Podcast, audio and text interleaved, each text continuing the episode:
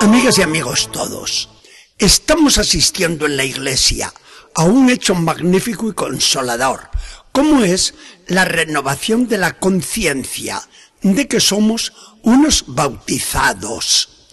Porque al haber recibido el bautismo como la mayor gracia de Dios desde muy pequeñitos, hemos vivido siempre nuestra condición cristiana de una manera poco menos que mecánica no hemos caído en la cuenta de que el ser bautizados es constituir la categoría más alta dentro de la sociedad humana.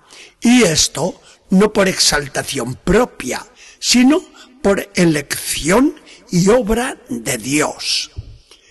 El bautismo eleva al más pobrecito a la dignidad más encumbrada. Un rey francés ¿Cuántas veces que se cuenta esto? Llevó a su hijo, el príncipe heredero, a la parroquia y pidió el registro de los bautismos. Con él delante le dice, ¿ves?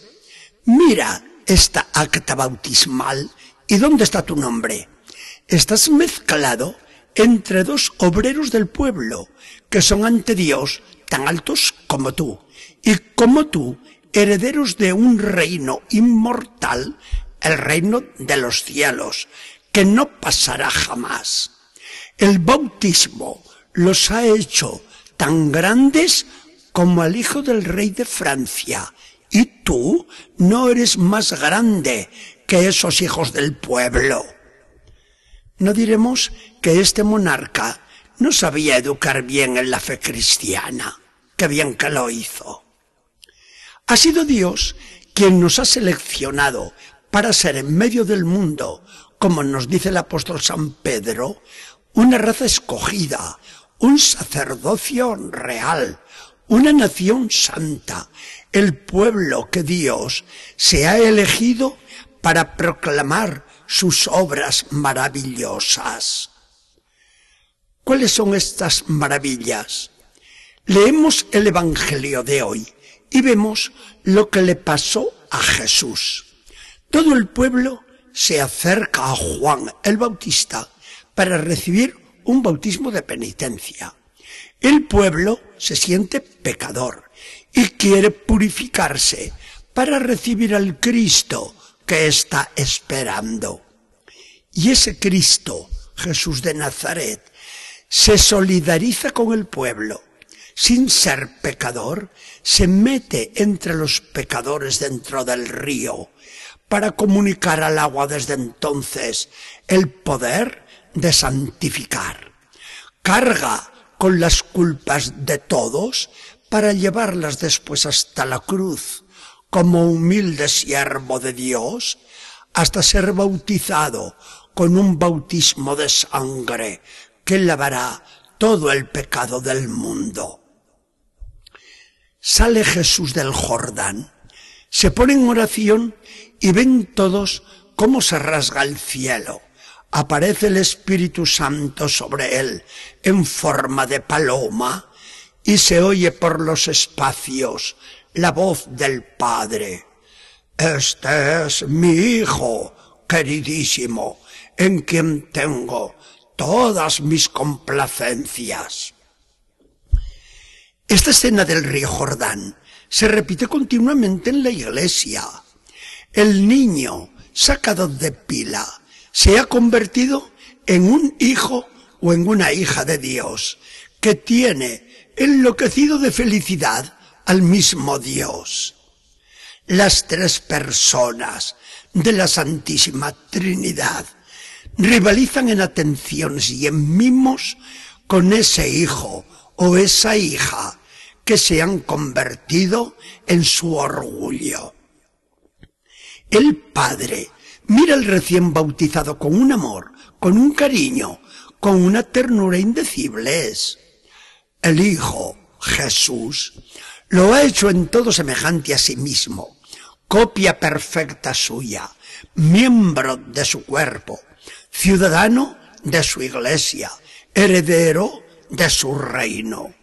San Pablo dirá gráficamente, los que han sido bautizados en Cristo han sido revestidos del mismo Cristo.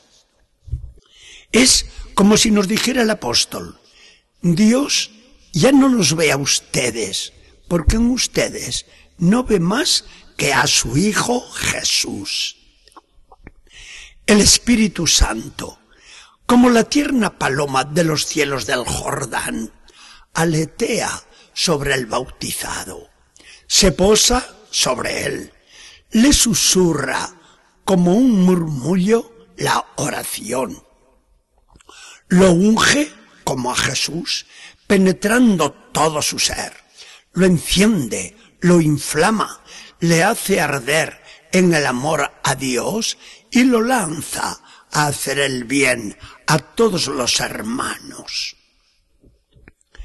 Unos compañeros les propusieron a aquellos dos novios estupendos. porque no vienen esta noche a la fiesta? Se presenta formidable. Y el muchacho, con energía y ante la complacencia de la chica, porque llevamos al Espíritu Santo dentro y no lo vamos a echar de nosotros a puntapiés. Qué bien dicho. El tomar conciencia de nuestro ser de bautizados es para nosotros una bendición de Dios en nuestros días. Hoy estamos alcanzando todos en la sociedad unos niveles de independencia nunca vistos anteriormente. Desde el niño revoltoso y el joven soñador, hasta el hombre maduro y la mujer sensata, hemos descubierto el valor de nuestra dignidad personal y nos decimos, yo soy yo y mi papá y mi mamá podrán aconsejarme, pero no me impondrán a mí nada con sus decisiones. Yo soy yo y mi esposo o mi esposa que me ama y a quien amo tanto, no me esclavizará jamás. Yo soy yo y el amigo o la amiga podrán ir por las suyas, pero yo iré por las mías. Yo soy yo y la autoridad podrá mandarme, pero me tendrá que respetar siempre. ¿Verdad que así hablamos hoy y así somos? Y lo hacemos muy bien. El sentido de la dignidad personal se está desarrollando de manera sorprendente. Y esto es un gran bien, con tal que la libertad no se convierta nunca en libertinaje. Pero nosotros, bautizados, tenemos conciencia de que nuestra dignidad mayor y nuestra mayor responsabilidad no radican en ser simplemente hombre o mujer, sino en ser seguidores de Cristo, que nos ha dado a la vez la sujeción y la libertad de los hijos de Dios.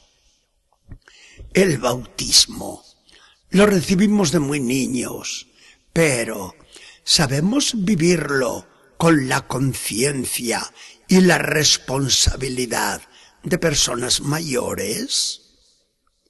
Que el Señor nos bendiga y acompañe.